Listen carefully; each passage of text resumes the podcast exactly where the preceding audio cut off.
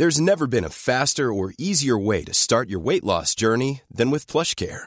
PlushCare accepts most insurance plans and gives you online access to board-certified physicians who can prescribe FDA-approved weight loss medications like Wigovi and Zepbound for those who qualify. Take charge of your health and speak with a board-certified physician about a weight loss plan that's right for you. Get started today at plushcare.com slash weight loss. That's plushcare.com slash weight loss. plushcare.com slash weight loss.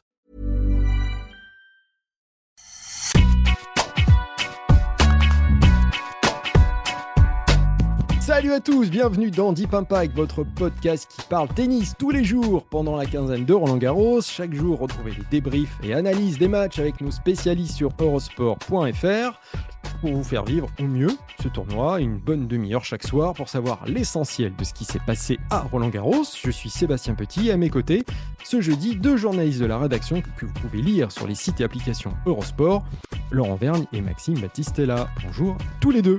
Salut Seb, salut tout le monde. Salut à tous. Au menu ce jeudi, la sensation Yannick Sinner, l'Italien, a été battu en 5-7 sur le cours Lenglen par Daniel Atmayer, mettant fin à une sacrée série en Chelem, on vous dira ça tout à l'heure. La stade de notre partenaire Josette Matt portera sur une jeune joueuse, Mira Andreva, vainqueur de Diane Paris sur le cours Simone Mathieu de façon assez expéditive.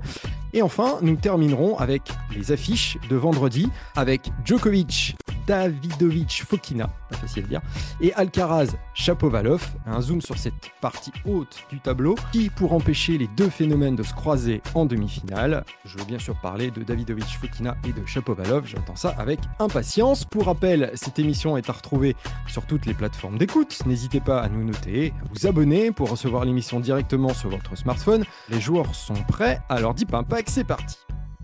Dans notre première partie, retour donc sur la surprise de ce jeudi, l'élimination de Yannick Sinner au deuxième tour. Dans cette deuxième partie de tableau, déjà orpheline du numéro 2 mondial Daniil Medvedev, l'Italien, 9e au classement ATP, a été sorti par un Allemand, Daniel Altmaier, en 5-7 et quasiment 5h30 de jeu. Et là, pour le coup, bah, personne ne l'avait vu venir. Sinner restait sur 6 présences de suite en seconde semaine de Grand Chelem.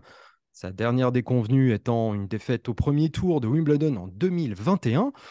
Alors, messieurs, première question, une vraie inquiétude pour Yannick Sinner ou juste une sortie de, route sans conséquence, Laurent, pour commencer? En tout cas, un vrai coup d'arrêt parce qu'il était à défaut d'avoir réussi à, à aller euh, vraiment très très loin en Grand Chelem puisqu'il a jamais encore dépassé les quarts de finale. Il était d'une très très grande constance. Euh, C'était le seul joueur à avoir atteint la deuxième semaine des, des six, derniers tournois du Grand Chelem, je crois. Ça, toujours en huitième ou en quart.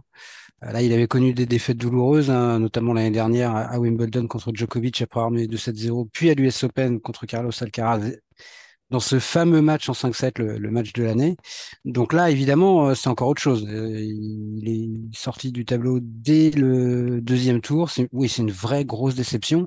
Il n'avait pas fait une euh, préparation faramineuse en termes de résultats. On attendait vraiment mieux de sa part, surtout qu'il avait été plutôt très bon depuis. euh, bah, depuis l'Open d'Australie, il a fait un bon mois de février, il avait gagné un titre, une tournée américaine solide, il avait quand même battu Carlos Alcaraz notamment. Euh, il avait fait une finale. Donc bon, on attendait vraiment qu'il soit au rendez-vous, qu'il soit un des principaux acteurs de, on va dire, des Masters 1000 de préparation. Ça n'a pas vraiment été le cas. Et là, euh, bon, c'est ouais, une vraie désillusion. Après, euh, c'était un match de complètement fou, hein, complètement dingue. Mais ça commence à faire beaucoup de défaites de ce type pour Yannick Sinner. En général, c'était contre des super pointures du circuit. Euh, là, sans, sans faire injure à, à Daniel Altmaier, qui a, qui a produit un tennis absolument fantastique, euh, c'est quand même un, un ou deux ou cinq crans en dessous de Djokovic ou Alcaraz quand même. Donc, euh, à long terme, je continue de penser que Yannick Sinner euh, sera un, un acteur important du circuit. Mais euh, c'est vrai qu'il peut-être que le doute va s'installer un petit peu chez lui. Je pense qu'il s'était mis une grosse pression là, Euh, Ouais. un petit peu comme tout le monde. hein. Nadal n'étant pas là, Djokovic étant un peu moins performant euh, depuis euh, quelques temps et pas faramineux sur sur terre avant Roland. bah, je pense qu'il s'était dit que ouais, c'était peut-être sa chance. Et en plus, le tirage au sort lui avait permis d'éviter dans sa moitié de tableau euh, et Djokovic et Alcaraz et même Tsitsipas. Mm. Euh, donc, vous pouvez se dire que c'était son, son année, au moins pour aller, en tout cas, plus loin que les quarts de finale, surtout après l'élimination de Medvedev. Donc, gros, gros coup d'arrêt. Il faut pas l'enterrer. euh, il est encore très jeune, mais c'est un, c'est- là, il recule de, de deux cases, quoi, on va dire. Ouais, C'est vrai quand tu parlais de déception, je crois que lui-même c'est c'est- c'est beaucoup déçu. Il parlait justement de, de, de cette pression qui se mettait, qui s'était mis déjà à Rome, parce que c'était aussi un rendez-vous important pour lui. devant il a public. été ouais. battu au troisième tour. Et, euh, et là, Paris aussi se refuse à lui. Alors, effectivement, euh, en conf de presse d'après-match, il a dit voilà, peut-être que je ne suis pas le genre de gars qui doit viser quelque chose ou avoir de très grosses attentes envers moi-même. C'est quand même vachement dur comme déclat. Enfin, il a que 21 ans, Il Maxime. va, il va falloir qu'il le fasse, hein, qu'il en ait des, Ouais. qu'il attende des choses de lui. Là où il est maintenant, je vois pas ce qu'il peut faire d'autre. hein. Oui, oui. Faut non, qu'il mais le gère, cette Oui, attente. voilà, c'est ça. ouais. Euh, c'est aussi, ça fait partie de, aussi de, de ce qu'on attend d'un champion, hein, c'est de gérer aussi mentalement les, événements. Là, il l'a pas bien géré, il l'a même pas géré du tout. Moi, ce qui m'a interpellé, c'est, c'est la fin de match. On aurait cru presque une, alors euh, avec une, qualité de jeu euh, supérieure quand même, hein, mais on aurait, on, aurait presque cru, un, remake de Caroline Garcia contre Blinkova hier. C'est-à-dire que il, euh, il a trois balles de match contre lui, à 40-0, euh, 5-4, il me semble. Il est tout, c'est c'est terminé, on pense que c'est terminé, puis, euh, puis dans ce jeu, il les sauve. euh, il, en sauve même une quatrième d'une manière extraordinaire avec un passing faramineux sur un smash de, son adversaire. Et là, il doit, il doit enfoncer le clou, il doit mettre la tête sous l'eau de, son adversaire. Et euh, il n'y arrive pas du tout. Euh, il, joue petit bras sur euh, deux smash consécutifs, il se fait punir. Et, euh, et en fait, euh, on a presque envie de dire qu'il a mérité ce qui lui est arrivé sur la fin. C'est-à-dire que il n'a pas su euh, imposer euh, son statut. Euh, la marque des grands, c'est aussi de savoir gagner quand, quand les sensations sont pas là, quand c'est quand ça va pas, quand euh, on sent pas la balle, quand on n'arrive pas à frapper des coups gagnants. voilà. Il- il- lui, là, n'a pas réussi à gérer ce, à gérer cette, cette pression. Est-ce que ça veut dire qu'il n'y arrivera jamais? On va pas, on va pas tirer des conclusions maintenant, mais ça, ça interpelle, ça interpelle. Puis, Ça veut dire qu'il a du mal à a- franchir euh, le dernier, un, un cap, quoi, là, quand même. Mm. ouais, il a raté deux balles de match aussi. hein, Ouais, dans, le dans quatrième le ruine, quand même, ouais. un, miracle hein, pour. Voilà, euh, il faut aussi Ouais. rappeler que Altmaier revient de loin parce que ce Oui, passing qui touche le filet, Ouais, absolument. euh, C'est, ça tient très peu de choses. Je trouve quand même, on peut pas lui reprocher de pas être guerrier ou combattant. euh, Aujourd'hui, vraiment, il s'est battu comme un chien. Euh, Maxime parlait des, il faut quand même être un peu guerrier. Il a été aidé parce que Altmaier s'est un peu tendu, mais quand même, il a sauvé euh, ses balles de match de manière incroyable. Il avait, il débriqué déjà à 5-4, hein, parce qu'Altmaier avait déjà servi une première fois pour le match à 5-4 dans le cinquième. Donc ça, il l'a l'année dernière. On peut pas dire même qu'il est pas de mental, parce qu'il arrive parfois à se sortir de situations quand même très très fortes. Euh, contre Alcaraz l'année dernière à Flushing, il avait été extraordinaire par moment pour, euh, il- Ouais. pour rester dans le match, euh, à la fin du quatrième notamment. Donc il, il est, il est vraiment euh, très compétiteur, très guerrier, même si euh, ça se voit pas toujours dans son, dans son attitude, dans son body language, comme on dit. En revanche, il lui manque un côté tueur, quoi. Mm.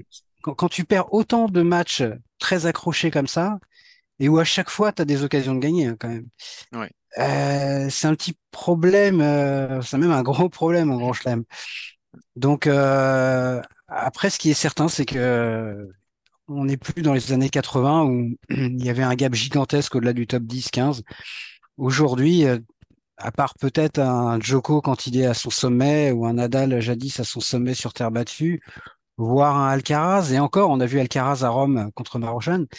Si tu es un petit peu moins bien, euh, tu peux jouer le 50e, le 80e, le 120e mondial parfois et être vraiment en danger, voire perdre. C'est vrai que des trous d'air, les gros, euh, enfin les Djokovic et Nadal, ils en avaient très peu. Oui, mais on a été habitué à, à quelque chose de quasiment surnaturel. normal. La normale. la C'est normale, ouais. c'est Tanasi Kokinakis hier qui en parlait en, en conf de presse après sa victoire contre Babanka. Il disait ce sport est tellement dur euh, physiquement et encore plus psychologiquement. Il dit là, moi j'ai passé deux tours en me battant comme un chien. Je suis en- au troisième tour et j'ai l'impression et voilà, il va falloir recommencer au tour d'après.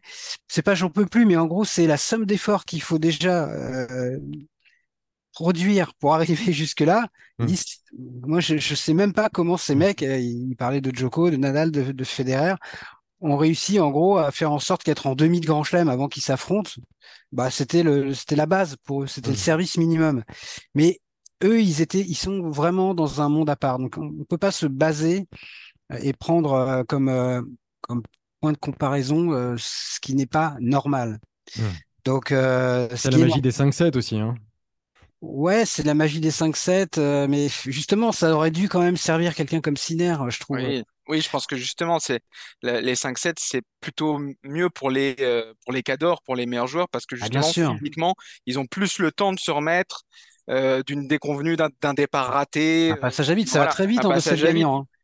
Euh, par, par contre, pour aller dans le sens de ce que tu disais, Laurent, en plus, cette année, cette, ce peu de marge, il est, il est de plus en plus criant. Le nombre de qualifiés qui ont fait des, euh, des parcours notables en Masters 1000 cette Des année, losers, notamment des lucky losers, c'est, on parle de Altmaier lui-même, qui a fait euh, quart de finale à Madrid, mais on peut aussi euh, parler de...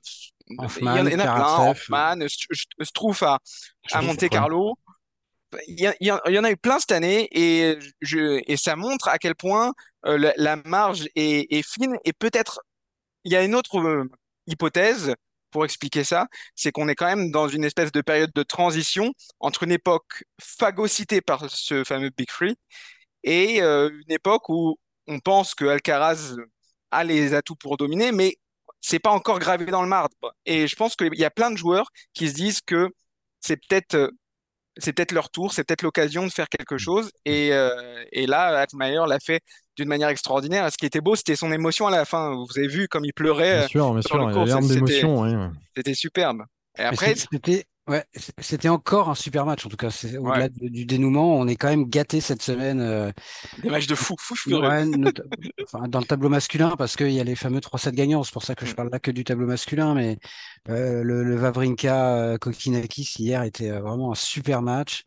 Euh, et puis de qualité, quoi, au-delà de, au-delà du suspense euh, et de la dramaturgie, parce qu'il y en a eu vraiment aujourd'hui en fin de match. Mm. Euh, évidemment, le Memphis Baez euh, qui était Ah, complètement fou. Donc, euh, je, je trouve que cette euh, première semaine offre des moments euh, très forts, et tennistiquement et émotionnellement. Euh, on espère que ça va durer. Malheureusement, euh, c'est vrai que le bas de tableau, en tout Et cas, ce la- quart de tableau en voilà, particulier. particulièrement ce quart de tableau, Mm. donc le dernier quart, euh, bah, il est complètement décapité. On va en parler, je crois, hein, mais euh, avec les éliminations, voilà, le deuxième tour est fini. On a perdu Medvedev et Sinner qui auraient dû Mm. théoriquement s'affronter euh, en quart. Donc, Donc, il va y avoir euh, une grosse surprise en demi, parce que même si ça devait être Sacha Zverev, qui est le plus capé du, du lot, ça ce, serait capé. quand même, ce serait, ouais, mais enfin, vu son niveau de jeu récemment et d'où il revient, ce serait quand même une surprise de le Bien voir en demi-finale ici, euh, je pense. Quand on voit ce bas de tableau, mine de rien, c'est vrai qu'il y a une- une- un énorme déséquilibre avec le haut de tableau où Alcaraz, Djokovic, Tsitsipas sont, sont- sont toujours là. Euh, Maxime, euh, ça, explique aussi l'énorme déception qu'a pu ressentir euh, Sinner en se disant que voilà, cette année, il aurait pu euh, faire quelque chose de grand et pour la première fois passer l'écart, justement, comme parlait. Ah oui, oui, euh, avec l'élimination de Medvedev, il y avait, j'ai pas envie de dire qu'il y avait un boulevard, mais, mais presque. En tout cas, il avait le, le quart de tableau qu'il fallait pour, euh, pour euh, déjà sortir vainqueur évidemment de ce quart de tableau et ensuite euh, aller même en demi. Euh, une demi euh, théorique euh, contre un Casper Ruud ou un Holger Rune. Voilà, il, il avait vraiment une, une petite autoroute, oui, on peut le dire. Maintenant, qui va en profiter à sa place? C'est, ça va être la foire d'empoigne. On peut penser qu'un qu'un joueur expérimenté comme Grigor Dimitrov a quelque chose à, à jouer. Il était censé affronter Sinner au troisième tour, euh, Donc, il Dimitrov. affrontera Altmaier, du coup. Il a affronté Altmaier. Il a jamais passé les huitièmes de finale à Roland-Garros. Donc, euh, c'est peut-être le plus expérimenté de, de ce quart de tableau et celui qui a peut-être le plus d'atouts euh, pour y arriver. Mais, mais il est à l'abri de rien, en fait. il est à l'abri de rien. Et puis, un Sebot Wild, après son, son exploit contre Medvedev, a confirmé aujourd'hui, il est au troisième tour. Donc, pourquoi pas, lui, euh, rêver euh, d'une épopée euh, extraordinaire. Donc, c'est très difficile à, à, à, à lire ce, ce quart de tableau et à pronostiquer. Hum, Après, il faut pas oublier qu'il y a aussi Holger Rune, Euh, Ouais, mais là, c'est le quart de tableau. Le troisième quart, ouais. C'est le, troisième quart, ça. Là, pour l'instant, dans le troisième quart, il y a toujours Runeux, il y a toujours Rude. On est dans de la normalité. Ouais. Euh, alors que le quart d'en dessous, on est dans la normalité L apostrophe. Donc, euh, pour Oui, moi, le- la tête de série la plus haute, ça reste euh, Tiafo, 12e. désor- désormais, c'est Tiafo qui a, qui a battu Karatsev. Euh, C'était un vrai gros test pour lui. Parce que le russe rejoue bien quand même euh, depuis le mois d'avril, on va dire. Donc, pour moi, c'est vraiment très, très difficile. De... On va on va donner quand même très vite les, les noms euh, des, des qualifiés pour les 16e de finale dans ce quart de tableau. Et donc, ça veut dire qu'il y a un de ces noms-là qui sera demi-finaliste. Je à partir du bas, c'est Botwill qui va affronter Nishioka, Echeverry qui va jouer Koric, euh, Tiafo contre Zverev ou Molkan, et Altmaier contre Dimitrov. Voilà, un de ces noms sera en demi. Alors, Mm. évidemment, Maxime, t'as t'as pas tort. hein. C'est vrai que Dimitrov, c'est un, un- il a joué déjà plusieurs demi-finales. euh, je me demande même, je sais pas si je dis une bêtise, mais s'il a pas joué au- une demi dans chacun des autres tournois du Grand Chelem. Oui. En Australie, c'est sûr. À l'US il me semble qu'il y était en 2019 Oui. contre Medvedev. Et Et, Wimbledon en 2014. Voilà. Donc, en en 2014. gros, il ferait le, le grand chelem des demi du dernier carré, ce qui est quand même, ils sont pas très nombreux à l'avoir fait. hein. C'est tr- c'est très rare sans avoir gagné le grand chelem et même sans avoir joué une seule finale. Mm. C'est pas commun. Donc, il est le plus expérimenté, même si c'est probablement pas sur terre battue qu'il est le plus fort. Euh, il joue très bien. Je l'ai trouvé vraiment très solide sur ses deux premiers tours, alors qu'il n'avait pas un tableau facile. Donc, pourquoi pas? Et c'est presque le plus logique. Sauf que là, on est dans un, Dans un moment suspendu.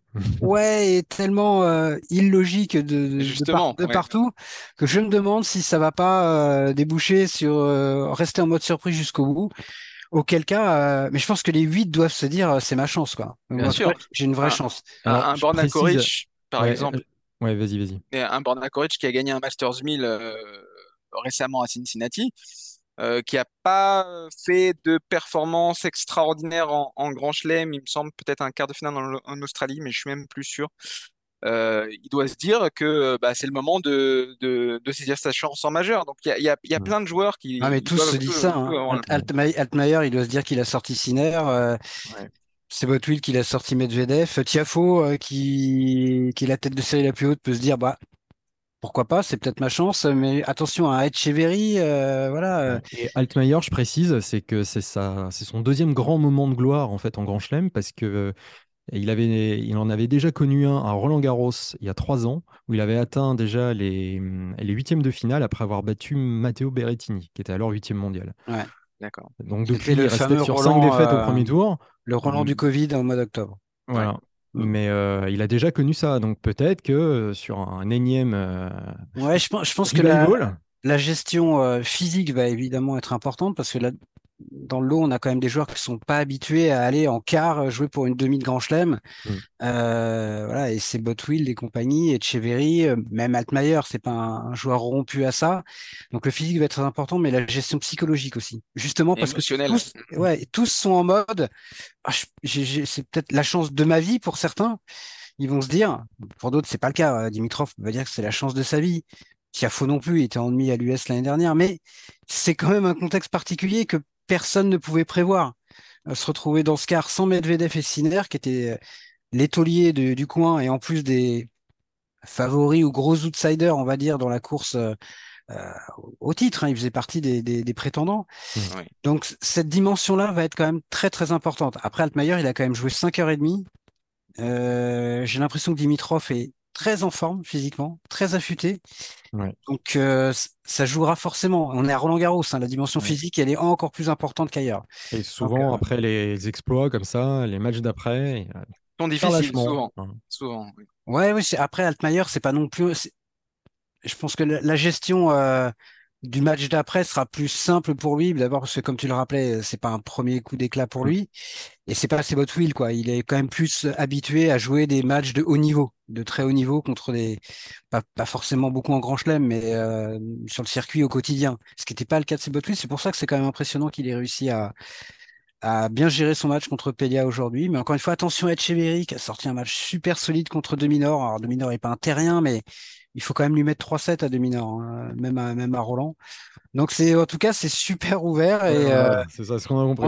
on, sera peut-être en, en mode n'importe quoi, enfin n'importe quoi, en mode surprise jusqu'au bout dans ce quart, quart de tableau. Il y a une autre sensation ce jeudi. Euh, c'est peut-être passé plus inaperçu. Euh, en tout cas, on va s'arrêter dessus. C'est Mira Andreva. Elle s'est qualifiée pour le troisième tour de Roland Garros à tout juste 16 ans et avec autorité. Et elle est l'objet de la stade du jour de notre partenaire Je 7 Mat.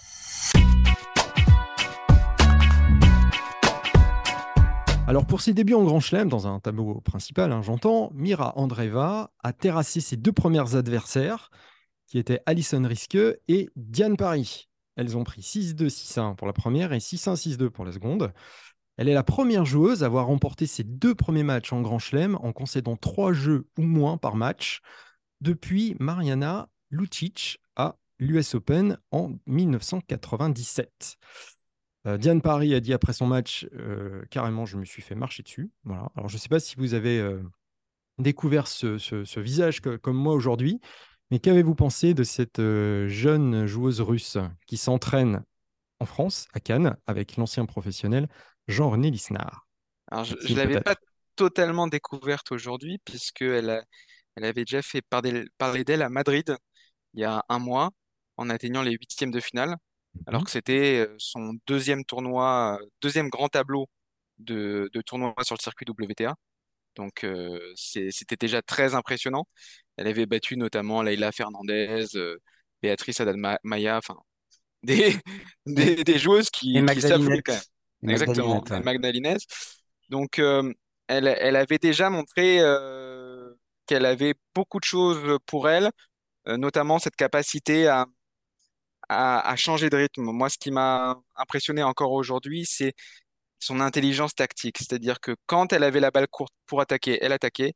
Et puis quand il fallait remettre, quand il fallait remettre du volume, quand il fallait défendre, même en slice, elle était capable de le faire. Donc, pour une fille de 16 ans seulement, être aussi complète euh, techniquement, c'est euh, très intéressant. Et puis, elle n'a pas une, une mauvaise, euh, un mauvais modèle. Elle, elle adore Onge Jabber, c'est son idole. Donc, euh, de ce point de vue-là, elle, est plutôt bien inspirée, surtout sur terre battue. Alors, tu parlais de Madrid euh, où tu l'as plus ou moins découvert, d'après ce que j'ai compris. Juste avant, elle avait remporté deux tournois ITF à 60 000 dollars en Suisse, 16 euh, victoires consécutives à 16 ans. C'est annonciateur quand même de quelque chose de, pas trop mal, Laurent. Ouais, c'est un nouveau phénomène. La jeunesse, je ne sais pas comment se terminera ce, ce Roland chez les filles, mais vraiment, l'apparition de joueuses à nouveau très très jeunes, ce qu'on avait un peu perdu. Quand je dis très très jeune, c'est 15-16 euh, ans. Quoi. Mmh. Euh, c'est la marque de fabrique. Il y avait beaucoup de très très jeunes filles qui étaient sorties des qualifs. On parlait l'autre jour de, des sœurs euh, Floritova, dont la plus jeune a pareil, 16 hein, ans aussi, je crois. Ouais, c'est ça. Euh, donc, euh, ça va très vite, à mon avis, très intéressant et de voir euh, dans quel délai elles peuvent se rapprocher du top top niveau. À Madrid, elle avait perdu en huitième contre Sabalenka d'ailleurs, euh, et elle avait pris une, petite correction. Enfin, c'est rien de méchant, mais je crois qu'elle avait pris 6-3, 6-1 ou un truc comme ça, ou 6-1, 6-3, je sais plus. Mais enfin là, pour le coup, elle s'était heurtée. Alors en plus, elle, enchaînait les matchs, donc euh, je pense qu'elle était un peu fatiguée, elle était impressionnée aussi. Mais moi, ce qui me bluffe le plus chez elle, euh, c'est sa maturité à tout point de vue. La maturité physique, même si son, son visage euh, est, vraiment celui d'une toute jeune fille, il y a, y a, y a une, presque un paradoxe entre euh, son visage très juvénile et, et son corps d'athlète sur, sur, le, sur le cours, on voit pas forcément. Ça me rappelait un peu Félix auger quand il était en junior à 15 ans, où j'avais l'impression déjà qu'il avait un corps, le corps de quelqu'un de 18-19 ans en termes de musculature. Et euh, la maturité de son tennis, tu as parlé de son intelligence de jeu, euh, Maxime, elle joue extraordinairement juste. Ah c'est vraiment ce qui est bluffant. Elle, elle, se précipite pas. Alors là, elle avait les commandes du match, mais euh, je trouve qu'elle elle joue presque toujours le bon coup. En tout cas, quand elle est en contrôle. Et, et ouais, maturité tactique et puis même comportementale, c'est-à-dire très peu de signes de frustration, d'agacement souvent chez les très très jeunes comme ça, par exemple au début du deuxième set, alors qu'elle avait gagné le premier 6-1, elle avait breaké, elle s'est fait débreaker blanc, derrière Diane Paris gagne son service, elle mène 2-1. C'est typiquement le genre de moment où tu peux commencer à t'agacer, à te frustrer, à douter. Et résultat, elle a tellement douté qu'elle a gagné les cinq derniers jeux euh, pour, euh, pour se qualifier. Donc euh, tout ça donne une impression de maturité assez hallucinante. Et il faudra pas oublier qu'elle a que 16 ans ou que 17 ans, par exemple, si dans un an elle connaît une période un peu plus difficile, parce que euh, à moins qu'elle soit une nouvelle Martina Hingis, hein, qui, euh, qui, était comme ça, qui avait une intelligence tactique, euh, elle peut-être pas la maturité euh, comportementale, mais elle était exceptionnelle, elle avait 16 ans. Hingis, à, à cet âge-là, elle gagnait déjà des grands chelems hein, quand même, et elle était numéro un mondial. Mais voilà, moi c'est ça qui me bluffe le plus chez elle, c'est maturité, à tout point de vue, c'est le mot qui la résume le mieux, je trouve. Et, le destin a, intéressant, a eu. Pardon, Ouais. excuse-moi. ce Le qui est très ça- intéressant, c'est qu'au au troisième tour, elle va rencontrer Cocogo. C'est peut-être ça que tu voulais dire, Maxime. Oui, c'est ça. C'est un clin d'œil du destin extraordinaire. Qui elle aussi a explosé toute jeune. La Voilà. mamie Coco Gauff. Exactement. Euh, Co- euh, Coco Gauff, elle avait 15 ans quand elle fait huitième à Wim maintenant, c'est ça, hein? Ouais, elle gagne Roland Garros Junior à 14 ans. C'est ça. Et l'année d'après, ouais. elle est- Donc Elle euh, ouais, c'est un super clin d'œil du destin. euh, elle fait, elle fait figure en effet de de de vieille euh, de vieille fa- en face, mais c'est mais elle, elle va devoir se méfier là pour le coup parce que euh, euh, elle elle a pas eu un printemps sur terre euh, très très convaincant. Elle a l'impression d'être la finaliste sortante. Et Elle a eu euh, beaucoup de mal pour son premier tour. son premier tour, elle a perdu le premier set, en effet, elle a dû se, se retrousser les manches. Donc, euh, il y a, il va y avoir pas mal d'enjeux pour elle et, et la pression sera sur elle, ça c'est sûr. Et pour l'anecdote, euh, cette jeune fille est née à Krasnoyarsk, la région russe de Sibérie, Ah, comme ça. une certaine Maria Sharapova. Voilà. Absolument, Ah absolument. Une aussi belle carrière. hein, Et je, comme je l'ai dit, euh, je crois que c'est dimanche, on avait parlé d'elle, on, on avait évoqué son nom. Euh, ah non, c'était quand on parlait de Frédéric Encore une fille née en 2007. Et ça, pour moi, c'est très, très dur. Et tu sais de quoi je parle. Oui, bien sûr. On dira pas pourquoi, évidemment. Non. On parlait de, de- de sensations euh, tout à l'heure avec l'exploit d'Altmaier sur Sinner. Il y a deux autres joueurs qui signeraient tout de suite pour vivre pareille émotion. Ce sont euh, Alessandro Davidovich Fokina et Denis Shapovalov, opposés, Alejandro. Alejandro, pardon, La rota. opposés aux deux favoris XXL de ce tournoi, si on peut dire ça comme ça, Djokovic et Ah, Alcaraz. Encore plus maintenant, ouais. Deux affiches sur lesquelles nous allons terminer notre émission du jour. Si la partie de tableau basse côté messieurs a vu donc deux grosses têtes de série quitter le tournoi prématurément, la partie haute a encore euh, ces deux énormes favoris, Alcaraz et Djokovic. Les deux joueurs ne se sont plus affrontés depuis un an et Roland Garros pourrait les rassembler de nouveau, mais au stade des demi-finales. Alors, parviendront-ils? Est-ce que la glorieuse incertitude du sport va les rattraper? Alors, messieurs, par exemple, voyez-vous un Denis Chapovalov opposé à Alcaraz en session du vendredi ou un Alejandro Davidovich Fokina réaliser l'exploit de battre les deux terreurs du haut de tableau? En tout cas, euh, il y a plus, sur le papier, il y a plus de concurrence pour eux euh, que euh, pour euh, et même sur le chemin d'écart. hein. Oui. Carlos Alcaraz, par exemple, je crois qu'il est dans la seule zone du tableau, euh, le huitième de tableau, où il y a encore tous les toutes les têtes de série. Les quatre têtes de série sont là. Alcaraz, Chapovalov, Moussetti et évidemment, il me manque le Et dernier. Qui passe Ah non, ça c'est euh, en quart, mais en Ah huitième. Là, Ah, au troisième, au Pardon. troisième tour, il a bah, Nori. Nori, Nori, Nori, Cameron Nori. Cameron Norrie. Mm. Voilà, donc là, il a, quoi qu'il arrive, des têtes de série maintenant pour accéder au quart déjà. Ouais.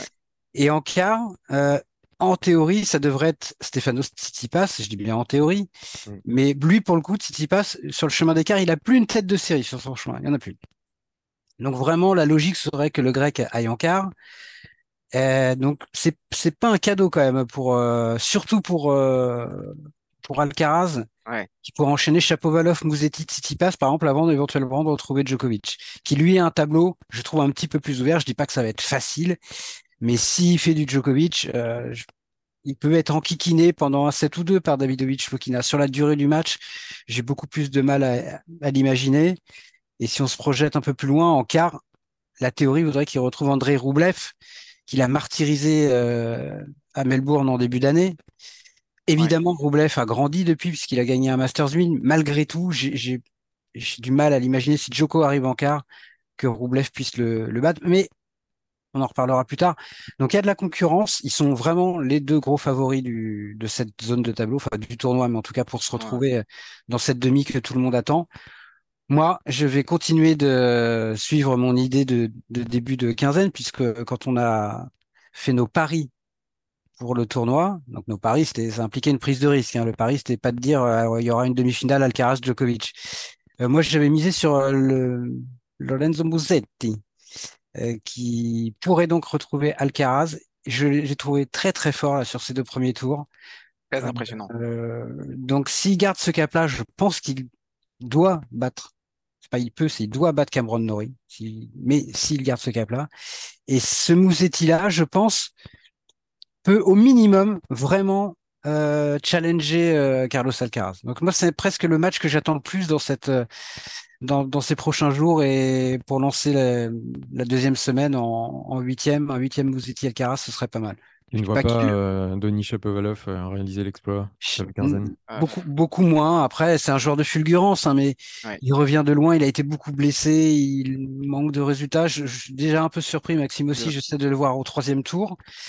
Euh, donc, Ce sera leur première, l'un face à l'autre, en tout cas. C'est typiquement, il, sur, il peut jouer le feu pendant 20-25 minutes et prendre un set à Alcaraz. Pour en gagner trois, il faudra faire autre chose que des fulgurances. Quoi.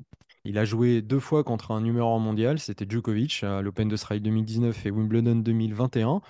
Voilà, deux matchs de défaite, euh, on va dire logiquement. Et sa meilleure perf, en tout cas, ça reste euh, contre Alexander Zverev, à, l'époque euh, troisième mondial à l'Open d'Australie 2022. Maxime, qu'est-ce que tu pronostiques, toi, de ton côté, entre Alcaraz et Chapeau-Valoff Euh, je serais surpris que ça fasse pas 3-7-0 euh, Alcaraz. Euh, ce sera sa première night session à, à Carlos Alcaraz, donc peut-être qu'il va avoir un peu de mal à, à s'ajuster aux, conditions. Je sais pas. dans son deuxième tour, il a eu un petit passage à vide. Alors donc s'il en, en a un aussi demain soir, peut-être que Chapovalov aura une opportunité de voilà de, de lui prendre un set, mais Franchement, mm. moi, je, oui, je, je, n'y crois pas. Et puis surtout, euh, Chapovalov, euh, c'est pas du tout un joueur, un joueur de terre battue. Pas du tout. Euh, tu as cité c'est, les, deux, les deux fois où il a joué contre un numéro 1 mondial, euh, donc à l'Open d'Australie contre Djokovic et encore à Wimbledon contre Djokovic. Je, je, me souviens de ces deux fois, notamment de la deuxième fois à Wimbledon c'était une période où il était au top de son jeu, Chapovalov, vraiment. Hein. Et euh, il était sorti du cours à Wimbledon, il avait pris 3-7, mais c'était c'était 3 avec des opportunités vraiment. Il aurait dû en gagner au moins exact, Exactement. Et il, est, il était sorti terriblement frustré de ce match. Et il avait de quoi euh, embêter le Djokovic à l'époque. Je crois pas qu'il ait les mêmes armes, surtout pas euh, sur terre battue face à Carlos Alcaraz. Moi, si je devais, euh, sur ce, sur ce troisième tour, hein, on parle, sur ce troisième tour, je pense que Davidovic Fokina est plus apte à embêter Djokovic que mhm. Chapovalov euh, pour Alcaraz. Davidovic Fokina a quand même battu Djokovic à Monte Carlo, on s'en souvient l'année dernière. C'était leur dernière confrontation, ouais. C'était pas en grand chelem. C'est euh, à Monte Carlo, Djokovic, on sait tous qu'il est euh, qu'il est pas encore au top sur terre battue. Il a toujours besoin de beaucoup de matchs pour se pour se chauffer. Mais il en euh, finale hein, d'ailleurs, Davidovic Fokina. Voilà, voilà. Donc, mais sur terre, Davidovic Fokina a de vraies références. Il a fait déjà quart de finale à, à Roland Garros. Il a le jeu pour euh, pour embêter Djokovic sur un euh, sur un set, voire deux, si vraiment Djokovic est, est, est, pas bien. Maintenant, l'expérience de Djokovic sur la longueur fera qu'il passera. puis je pense que le problème de, de, ce genre de joueur, euh, c'est que ce sont un peu des sous Djokovic, quoi. Exactement. Il, fait tout un petit peu moins bien que lui. Mais attention, encore une fois, euh, même pour un Djokovic, il faut être vraiment à 100% ou pas loin s'il veut s'éviter un match très compliqué. Mais euh, et je le vois pas capable de de surjouer sur un jour. Davidovic Fokina, il a pas le jeu pour ça. C'est-à-dire s'il va pas euh, tu vois, comme un match à la Marozane contre euh, Alcaraz où ça envoyait dans tous les sens, ou ce qu'a fait Thiago Will, euh, Will contre, euh, contre Medvedev. Je le crois pas capable de harceler comme ça Djokovic. Non, en revanche, c'est un joueur. Non, c'est pas son jeu. Donc, mm. ouais, c'est pour moi, c'est un petit clone, quoi. C'est le genre de gars qui fait tout bien, mais il fait tout ou un peu ou beaucoup moins bien que Djokovic. Donc sous réserve. Ferrer et Nadal.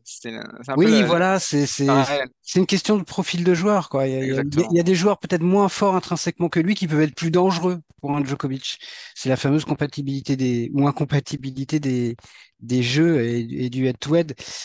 Bah, donc voilà, mais oui, il faudra quand même que Djoko soit sérieux, qu'il soit très solide parce que c'est le genre de joueur qui ne t'autorise pas à faire un mauvais match et être en dedans, quoi.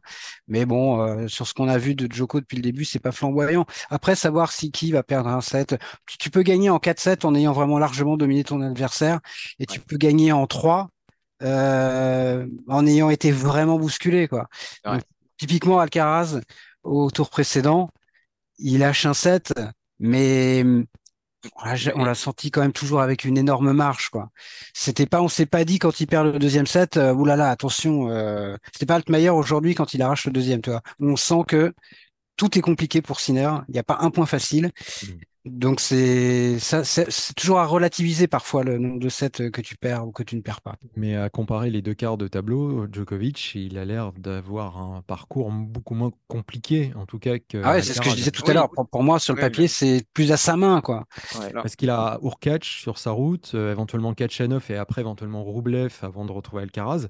Est-ce que l'un des trois euh, peut être un adversaire aussi qui peut le faire douter ou ou même le sortir. Pas un Djokovic euh, à son meilleur niveau ou tout près de son meilleur niveau. Voilà. Exactement. S'il joue, s'il joue à un, très bon niveau, euh, mais je dirais même pas à 100%, s'il joue à 90% de ses moyens, Djokovic euh, sera au, au rendez-vous de, de, la demi-finale. Pour Alcaraz, euh, c'est vrai que l'enchaînement, surtout potentiel Moussetti-Tsitsipas, autant de Tsitsipas, il a un vrai ascendant psychologique sur lui, Autant Moussetti, euh, c'est pas le cas. Et je crois que même que Moussetti l'a battu euh, en finale d'un tournoi l'année dernière. Je, me, je me gourre peut-être hein, sur terre battue, il me semble. Mais en tout cas, euh, à mon avis, il, sera vraiment euh, challengé. Les, les, obstacles sont plus hauts pour lui. Bien, on verra ce que ça donne. Je vous rappelle le programme de demain, donc sur les deux matchs que, dont nous venons de parler. La troisième rotation sur le cours central sera donc Djokovic contre Davidovic Fokina et Alcaraz Chapeau-Valeur Foncier s'ennuie toujours sur le cours Philippe Chatrier. Et qu'est-ce qu'on peut vous dire encore En deuxième rotation sur le Lenglen, il y aura une affiche intéressante entre Sonego et Rublev, par exemple ou encore l'affiche entre Titi Bass et Schwartzmann en toute fin de rotation sur le Lenglen. Euh, voilà, messieurs, notre émission touche à sa fin. Euh, merci pour, euh, pour ce moment. Merci à toi. N'hésitez pas à vous, à vous abonner, à nous laisser des messages. nous, on se retrouve demain pour une nouvelle émission. Vous pouvez suivre évidemment toute l'actu de Roland Garros sur notre application Eurosport. Et puis d'ici là, portez-vous bien. À bientôt. Salut tout le monde. À bientôt.